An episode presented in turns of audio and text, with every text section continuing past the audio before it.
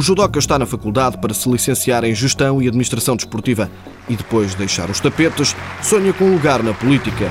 Até se imagina, em pleno comício, a tentar cativar os eleitores. Sou uma pessoa ambiciosa, muito perfeccionista e que a mim não penso tanto no meu umbigo, mas no bem-estar da população em, em geral e no, no desporto, que é bastante importante. Portugal não tem uma cultura desportiva e eu penso que isso é o fundamental agora, nós incrementarmos na nossa população uma mentalidade esportiva. Em ano de eleições, à espera, quem sabe, de uma vaga para integrar uma lista, Pedro Dias aproxima-se das populações, desmistifica a dureza do judo e esclarece que cá fora quer as confusões o mais longe possível. Apesar de ser um, um desporto de ataque, de combate, nós libertamos os atletas toda a nossa energia num, numa luta saudável, eh, em que respeitamos o nosso adversário e cá fora, pelo menos da, da minha parte, considero uma pessoa completamente saudável a nível mental e não preciso de exercer o meu poder físico de outra maneira a não ser no, nos tapetes com o judo.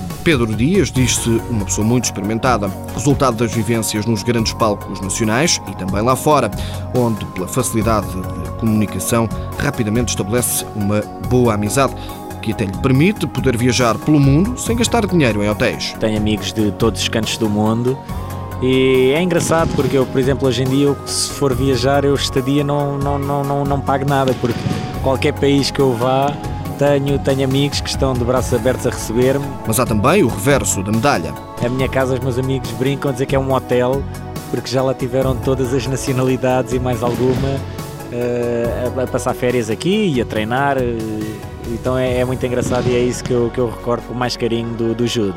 Pedro Dias, 27 anos. Dentre os vários lugares entre os 10 primeiros em taças do mundo, destacam-se ainda o terceiro lugar no Campeonato da Europa de Sub-23, nono no Europeu, nono no Campeonato da Europa em Belgrado e também nono lugar nos Jogos Olímpicos de Pequim.